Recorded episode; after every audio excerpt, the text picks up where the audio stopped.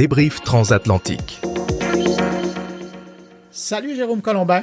Salut Bruno Guglielminetti, ravi de te retrouver comme chaque semaine pour le débrief diffusé euh, dans mon carnet et dans Monde Numérique. Et cette semaine, Bruno, je crois que tu voulais revenir sur cette étonnante panne de ChatGPT. Ouais, ben écoute, étonnante, je pense que c'est le cas de le dire, sauf que, et ma petite confidence, je me suis abonné à un courriel qui est envoyé aux développeurs et aux gens qui s'intéressent à la sécurité de la part Oh, d'OpenAI. Oui, le coquin. Et là, je suis en train de voir qu'ils ont plusieurs ennuis techniques euh, dans une journée. C'est intéressant, je vois le fil rentrer. Je fais la même chose avec euh, certains services, dont Zoom, et ça m'intéresse de voir un peu la fréquence des ennuis et qu'est-ce qui, qu'est-ce qui cloche et qu'est-ce qu'ils arrivent à réparer. Mais donc, euh, oui, je voulais t'en parler parce que cette semaine, c'était mercredi, et donc, il y a eu une panne qui a duré environ une heure, et du service ChatGPT, autant le 3.5 que le 4, et aussi des passerelles, donc de l'API, qui permet à un écosystème qui s'est développé depuis le temps autour de, de ChatGPT euh, de fonctionner. Et là, mm -hmm. je me suis dit, euh, oups, mais euh, qu'est-ce qu'on fait quand ça ne fonctionne plus? Et là, c'est la fin du monde, quoi. Ben, presque. Parce que là, euh, le questionnement qui est mis survenu, c'est dans le fond, c'est de voir la dépendance qu'on avait avec un service comme celui-là. On le sait, quand les réseaux sociaux tombent en panne, c'est la catastrophe. Tout le monde s'en va sur ouais. un autre réseau pour dire, mais qu'est-ce qui se passe sur le réseau qui est en panne? ouais, là, tu... Pareil quand Google, euh, quand Google bug ou bugué, parce que ça arrive quand même moins souvent, euh, etc. Et, et, donc, ouais. c'est ça, ça, ça, soulève cette question-là. Et puis, je me suis intéressé au sujet et je me suis rendu compte que, ben, finalement, cette semaine, c'est arrivé à trois occasions où il y a eu des pannes du côté de ChatGPT dès le lendemain où il y a eu la fameuse annonce euh, où maintenant tout était possible avec euh, ChatGPT, grâce mm -hmm. à l'innovation amenée par OpenAI, mais ça, c'est un autre sujet.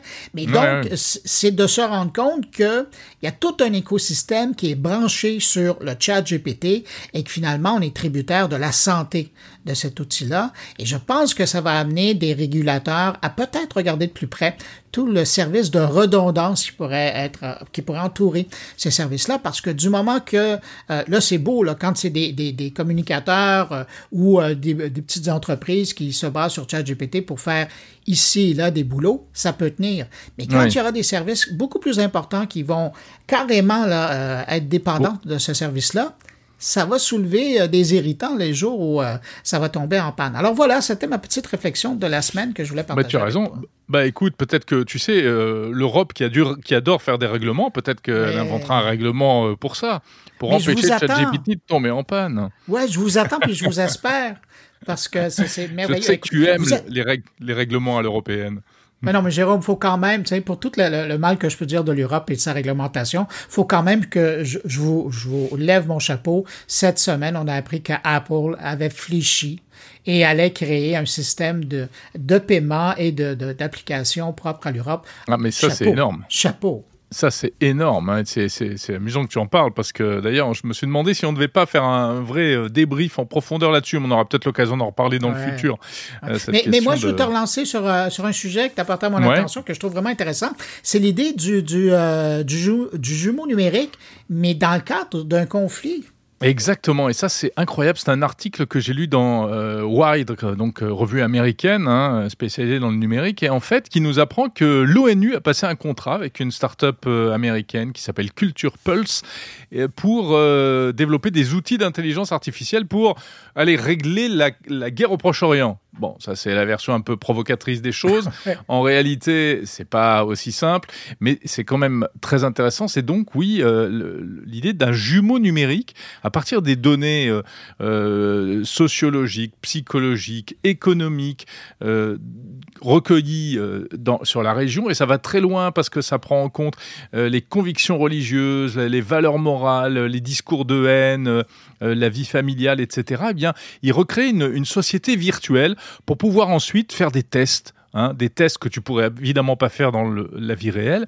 Mais là, ben, par exemple, tiens, on change un paramètre économique, on rajoute, si, si je sais pas quoi, si on développe un peu plus euh, les écoles, euh, l'initiative privée euh, à Gaza, qu'est-ce qui se passerait, euh, etc. Comment ça peut jouer sur l'équilibre euh, local euh, et des forces en présence?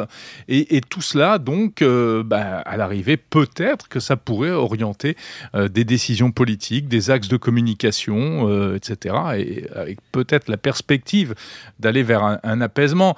On n'en est pas là évidemment. Pour l'instant, ils en sont à recueillir des données, hein, des paramètres économiques, politiques pour constituer le modèle. Et, moi, ça me fait vraiment penser, tu te rappelles le jeu SimCity et les ah Sims? C'est exactement ça. Là. C'est exactement ça. C'est complètement fou. Euh, mais, c'est intéressant parce que euh, je trouve ça bluffant que ça soit porté sur l'être euh, l'être humain et une société, parce que des hum. jumeaux numériques, on le sait, ça, ça existe dans, notamment dans, dans le monde de, l'urbanisme, où on arrive à créer des, des jumeaux virtuels de, de, villes, de municipalités, et, qui, et puis on voit, notamment au niveau de la circulation, que si on bloque cette artère-là, ou si on en fait un sens unique, qu'est-ce que ça veut dire sur le, le reste de l'impact du quartier? Alors ça, on hum. en voit, mais de voir ça appliqué à une société c'est fou. C'est assez bluffant, ouais. Et alors apparemment, la société, l'entreprise en question, la Culture Pulse, ils ont déjà fait ça. Hein. ils ont fait ça au Soudan, ils ont fait ça en Irlande du Nord, et ils se vantent d'avoir obtenu des résultats avec une précision qui dépasse les 95%. Par exemple, ils ont fait un, truc en Irlande du Nord. Ils avaient prédit que suite au Brexit, il y aurait une intensification des activités paramilitaires en, Irlande du Nord. Donc euh, voilà, ça permet ce que ça veut dire comme outil pour les gouvernements, ça? Bah Exactement, ouais. Mais après, ah, franchement, est-ce que c'est étonnant qu'on utilise, qu'on essaye d'utiliser ces outils-là aujourd'hui? Non, ça paraît logique. Non, mais sauf que jusqu'à maintenant, la seule façon pour les gouvernements d'avoir un genre d'impression ou d'avoir une perspective de, de, de, la réaction, c'était les hum. sondages. Bah oui, mais, là, on est rendu.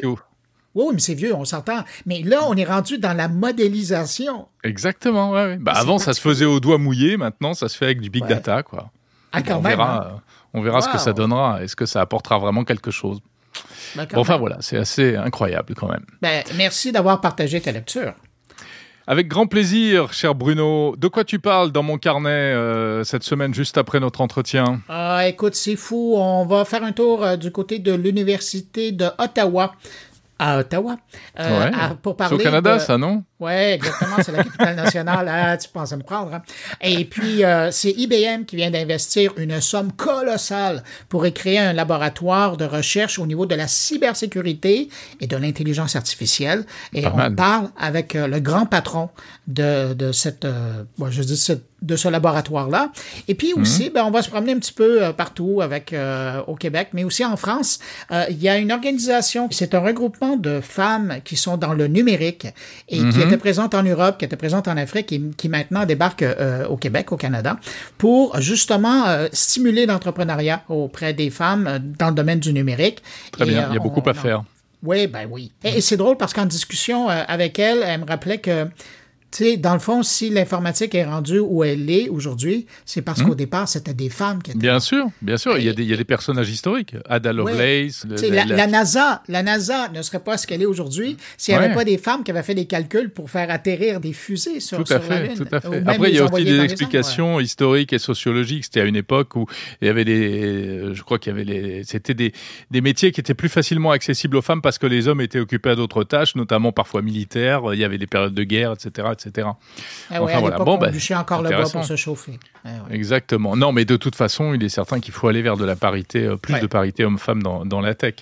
Euh, Et toi, de ton côté, tu parles de Vaste sujet. Alors moi, cette semaine, euh, dans ma chronique L'innovation de la semaine, je m'intéresse à un truc complètement fou qui est en train d'être présenté en ce moment même, là, au moment où on enregistre ce débrief. C'est euh, ce petit assistant euh, intelligent euh, à, porter sur soi, sur ses vêtements, et qui a l'ambition de remplacer le, smartphone. C'est une société américaine qui s'appelle Human qui fait ça.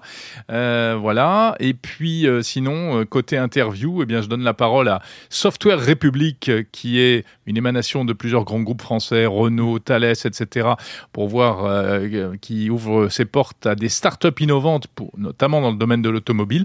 Et puis, je m'intéresse aussi un stockage révolutionnaire pour l'électricité avec EDF.